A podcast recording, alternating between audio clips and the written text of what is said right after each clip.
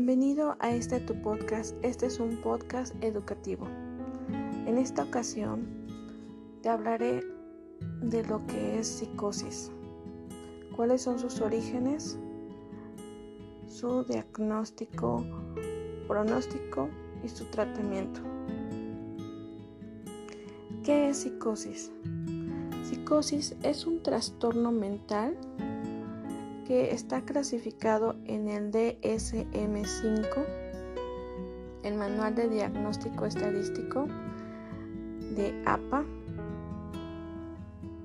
edición quinta, editorial panamericana.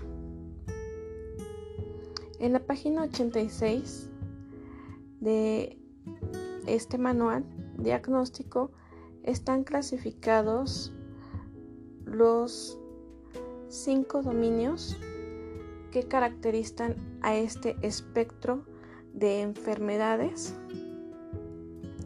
que tienen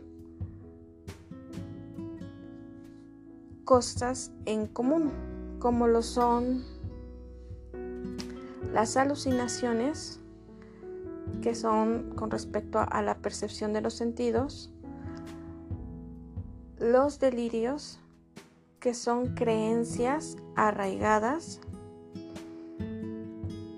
los movimientos psicomotores alterados, incluidos lo que es la catatonia, que puede ser exceso de movimiento psicomotor o nada de movimiento psicomotor, o sea, un mutismo y una actividad física plana que no expresa emociones y también el discurso desorganizado.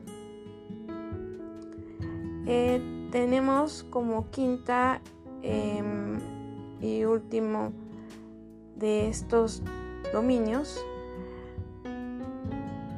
los síntomas negativos. Estos enlazan a lo que es la enfermedad de la esquizofrenia y es la disminución de del placer, la anedonia, la abulia, eh, la desgano de emociones, bajo estado de ánimo, asocialización, entre otros. Estos están clasificados dentro de las enfermedades del neurodesarrollo. Que si todos podemos sufrir de psicosis, sí.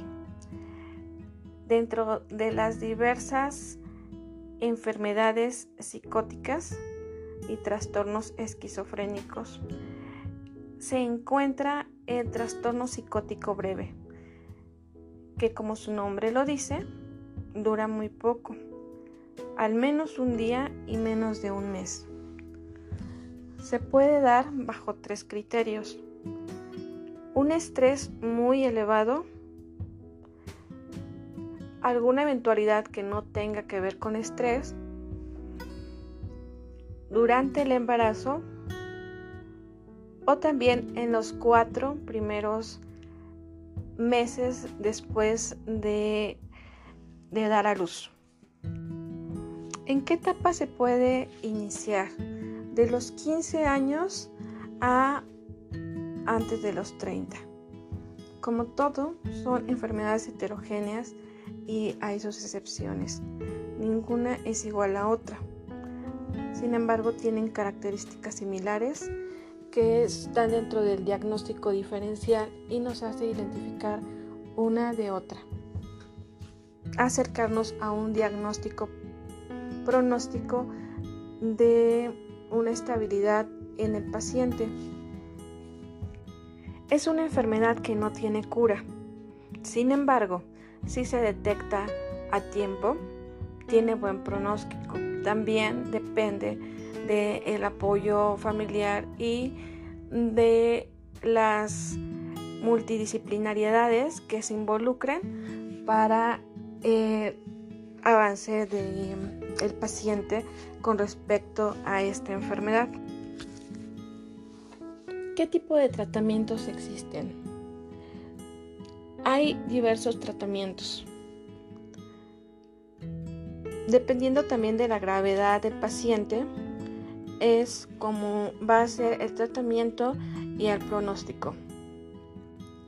Es importante considerar el marco legal y tomar en cuenta que debe de estar siempre con familiares que firmen esta parte es importante para no violar los derechos humanos del paciente, ya que ante la ley también es importante que por seguridad consideremos que en los pacientes psicóticos graves el tratamiento debe de ser delicado y cuidadoso.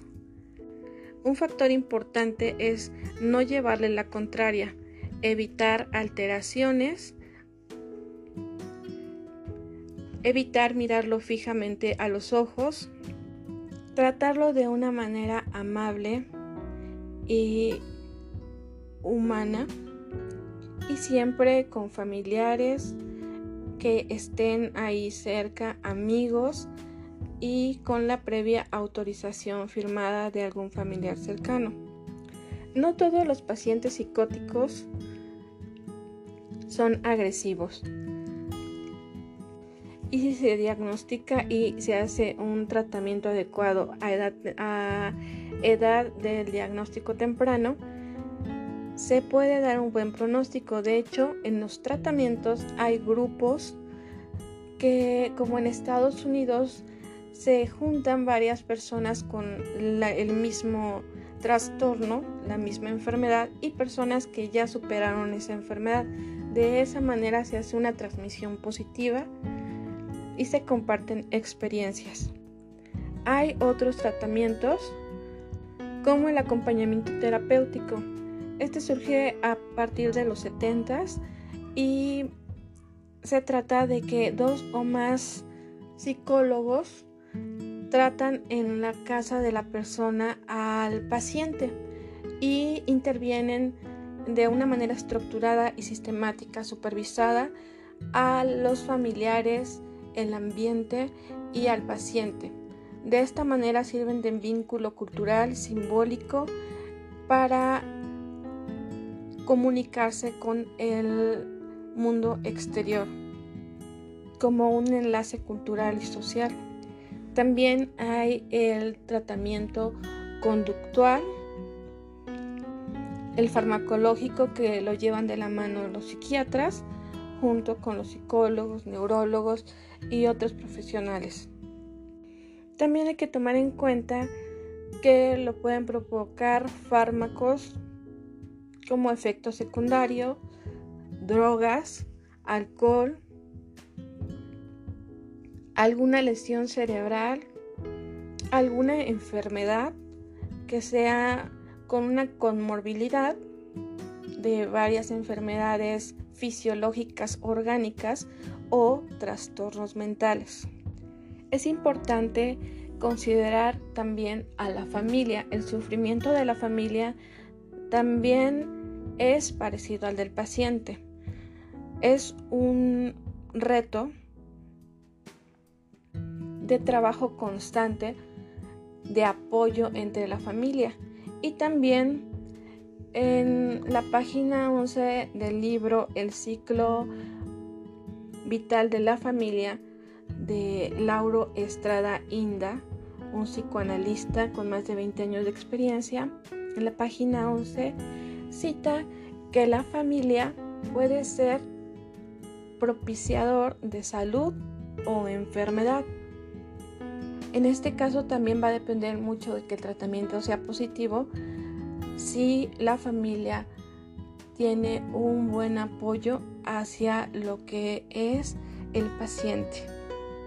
Si cada vez normalizáramos más las visitas de la familia en general con trastornos o sin trastornos al psicólogo, serían menos los síntomas manifestados de malestar que hay en las familias.